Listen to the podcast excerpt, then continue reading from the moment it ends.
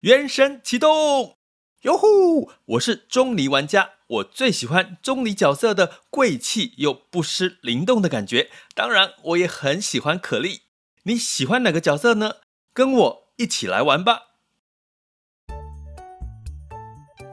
想要掌握即时市场观点吗？订阅郭俊宏带你玩转配息，每天不到十七元，你将享有专人整理的每月读书会。配息热点分析以及热门主题解答困惑，不论你想通过基金、ETF、美股或台股打造你的现金流收入，我们都能为您提供支持。点选资讯栏的订阅连结，了解更多。让我陪你一起投资理财。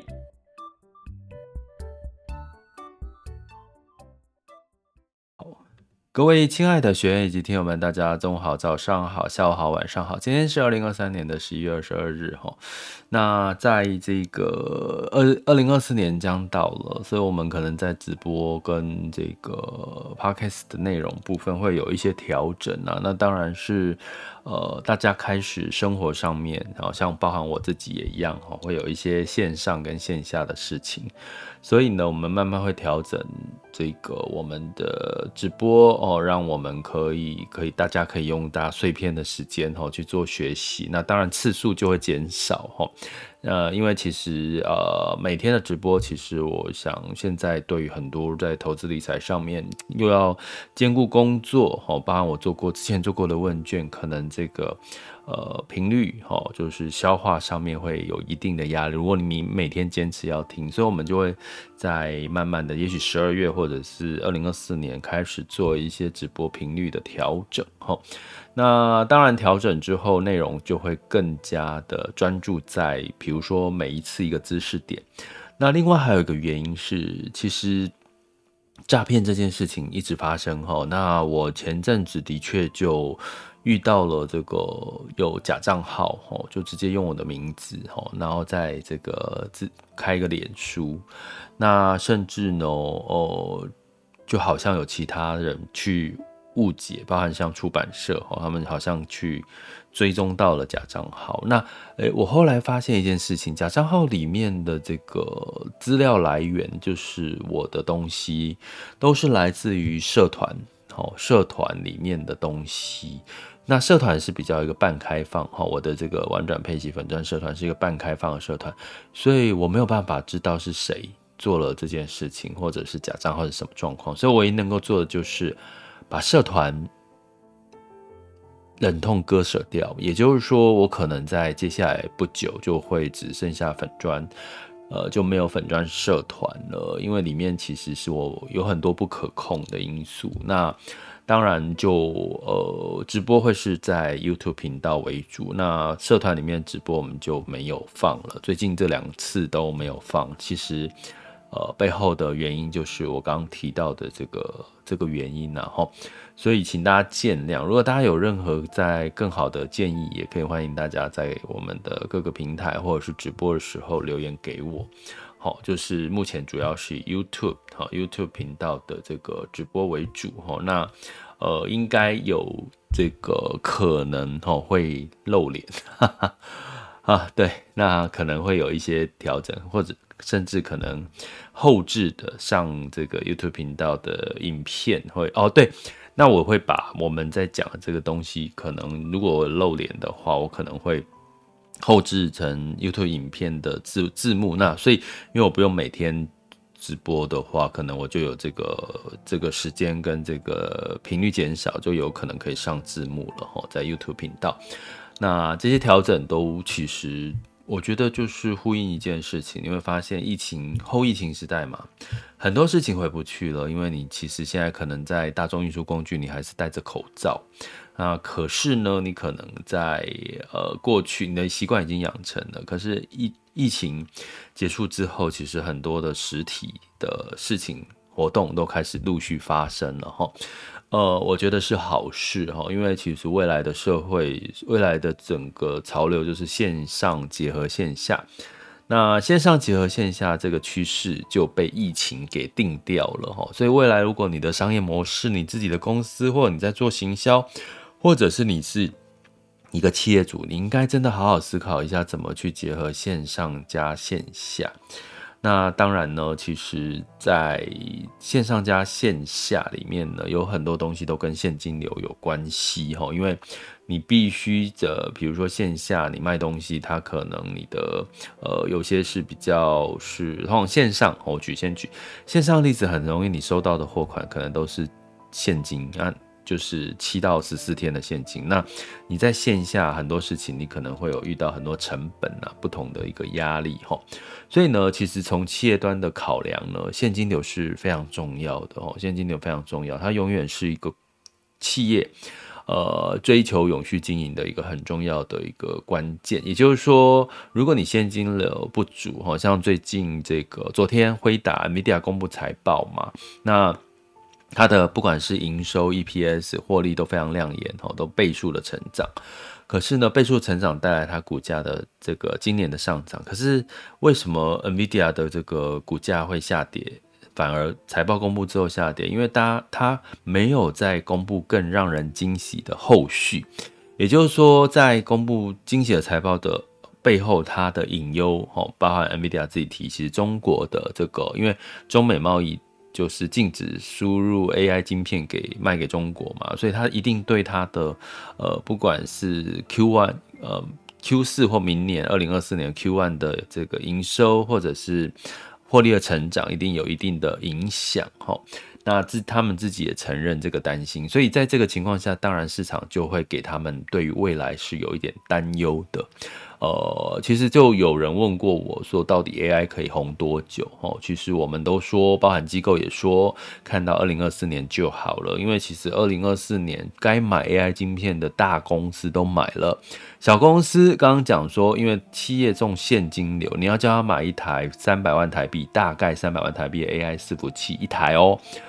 可能呢，那个预算就已经是一个很大的一个压力了哈，所以基本上这个我建议大家在二零二四年的布局，当然就是还是除了 AI 之外，你可能可以着重布局在一些像呃，在在今年来讲表现没有太好的，比如说金融类股啦，比如说像医疗啦，比如说像呃电动车哦，这些对比二零二四年对比二零二三年它是低基期，可是你说 AI 类股，辉达这些 NVIDIA。二零二四年的相关的表现都是看对比二零二三年，那它二零二三年对他们来讲就是高基期，所以高基期的一个情况下，二零二四年呢，基本上你就要找一些低基期，就是落后补涨的。那举个例，这个逻辑来看，像日本，它就比较像是一个所谓的呃高基期哈，因为二零二四年它也涨，二零二三年涨了两成以上哈，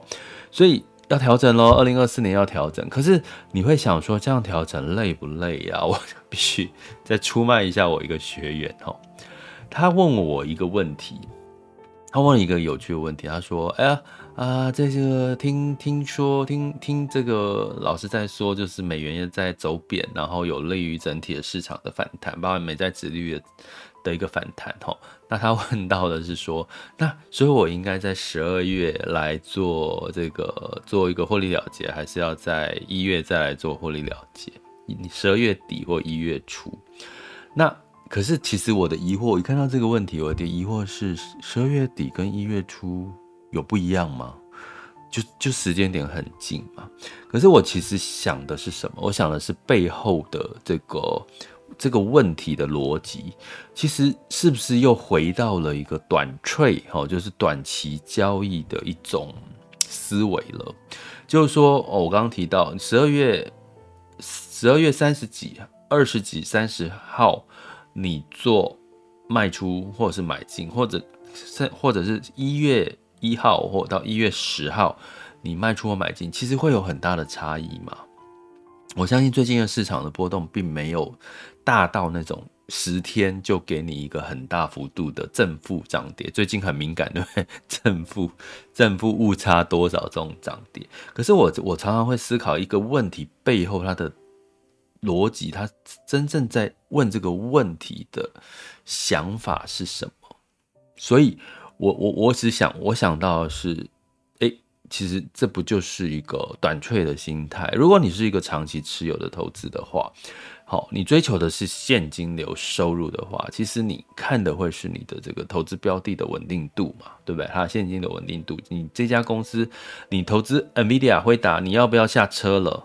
好，如果说明年它对比我刚刚讲两个原因嘛，一个是二零二三年相对高基期，对辉达来讲 m e d i a 的财报获利来讲，那二零二四年又有这个它不能卖中国这个问题，那该买的这些大厂，Microsoft 哈、Google 哈这些大厂该买 AI 伺服器都买了，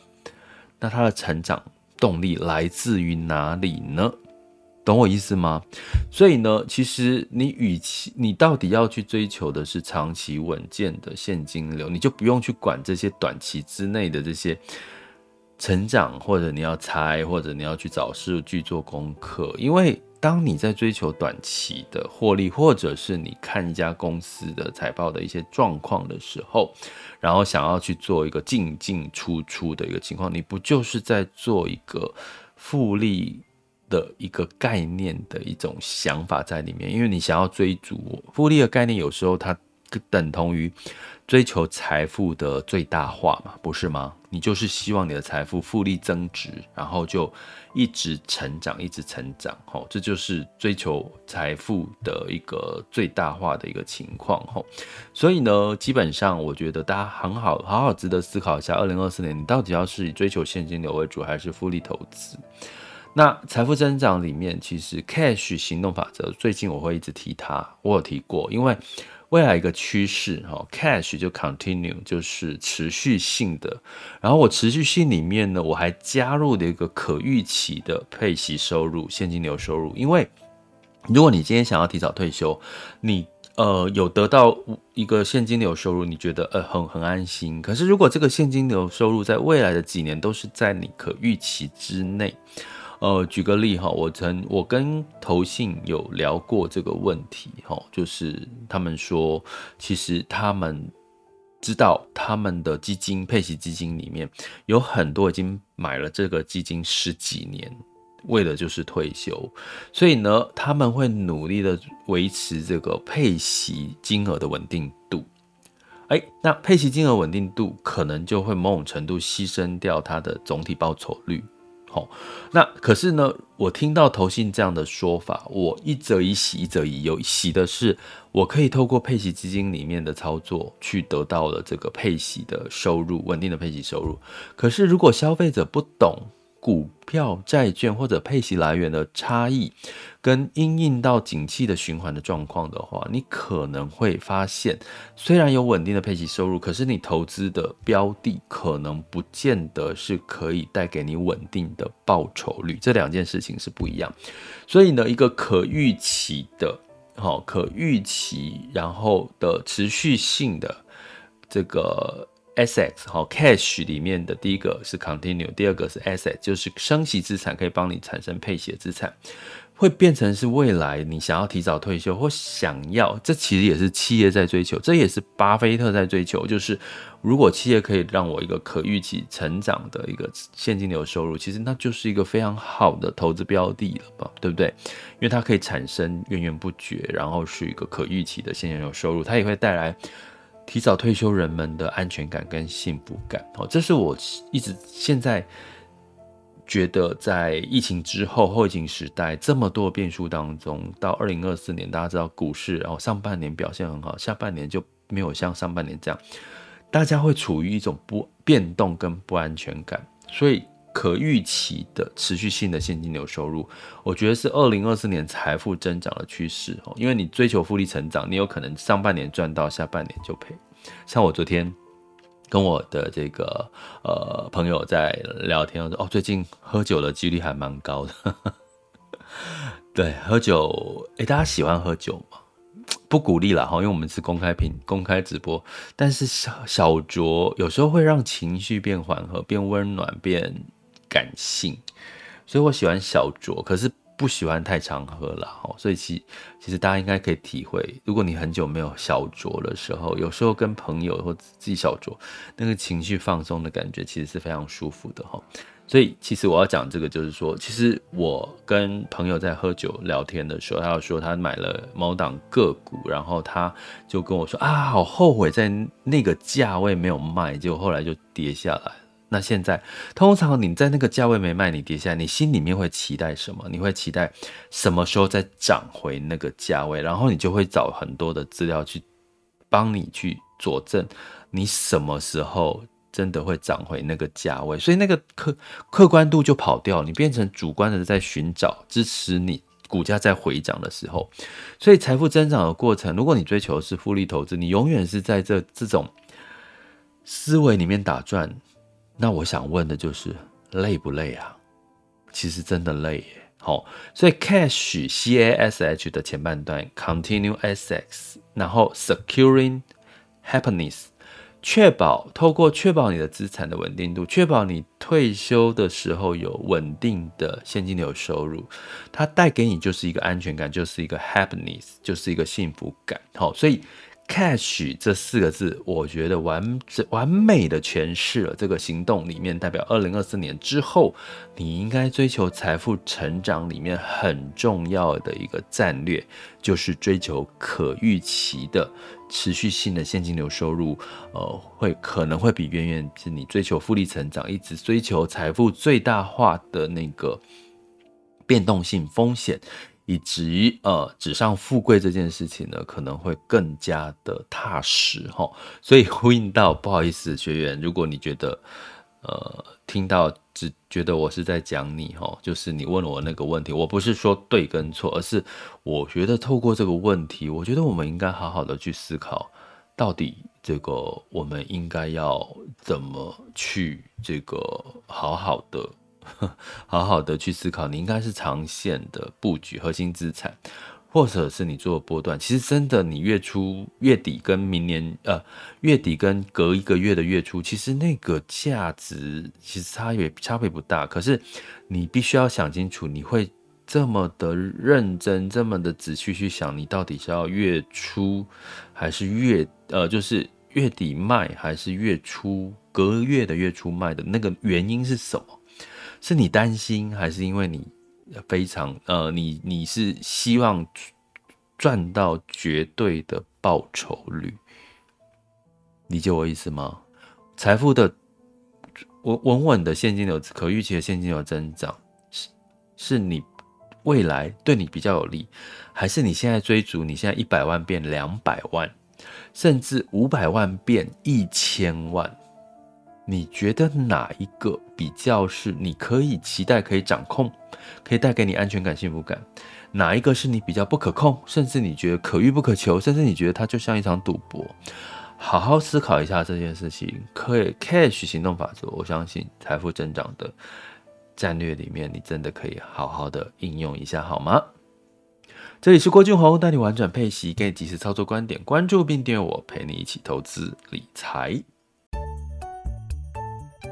想要掌握即时市场观点吗？订阅郭俊宏带你玩转配息，每天不到十七元，你将享有专人整理的每月读书会、配息热点分析以及热门主题解答困惑。不论你想通过基金、ETF、美股或台股打造你的现金流收入，我们都能为您提供支持。点选资讯栏的订阅链接，了解更多。让我陪你一起投资理财。